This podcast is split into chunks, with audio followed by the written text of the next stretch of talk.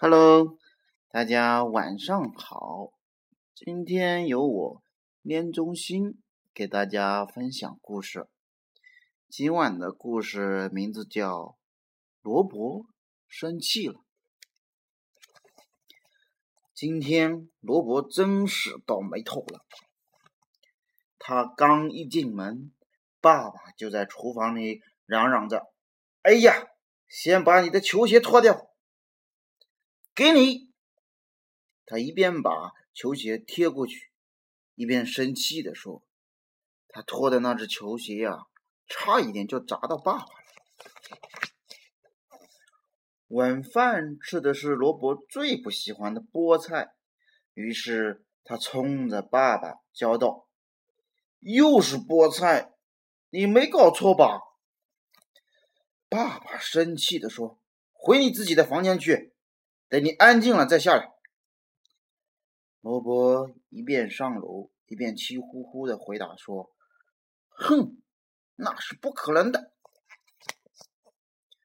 罗伯回到自己的房间里，越想越生气，他觉得有一种奇怪的感觉。从身体里升上来，升上来，升上来，一直升到啊！突然，一个红色的怪物从罗伯的嘴里冲了出来。啊哈，小家伙，你好！怪物说：“我们要做什么呢？随随随便。”罗伯吓坏了。好，我们就从那儿开始。怪物一边说，一边向罗伯的床走去。他大吼一声，把床上的被子和枕头拉了起来。哐当！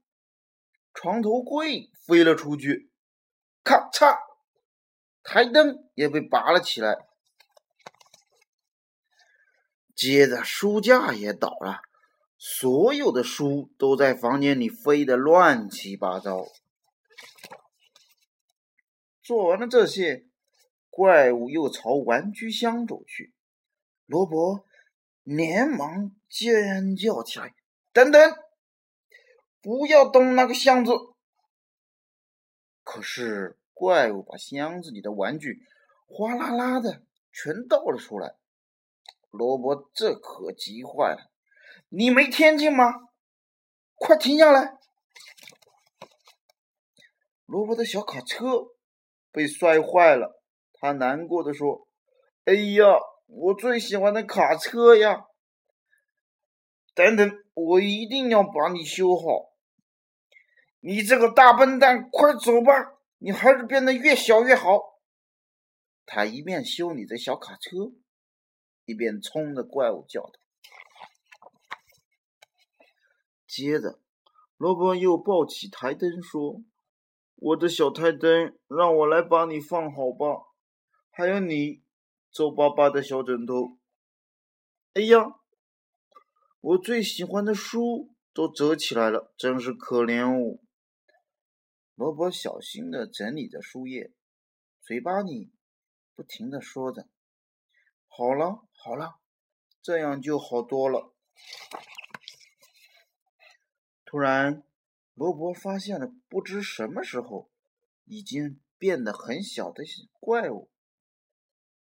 啊！原来你在这儿呢！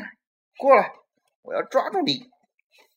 快到盒子里待着去吧，可不许再乱动了。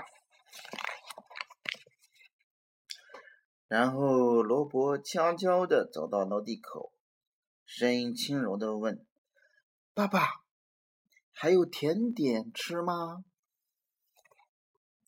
故事到这儿就讲完了。然后这本书的最后那个封底上写了这样的几句话，我给大家读一读。大人们的情绪往往会在不知不觉间影响孩子。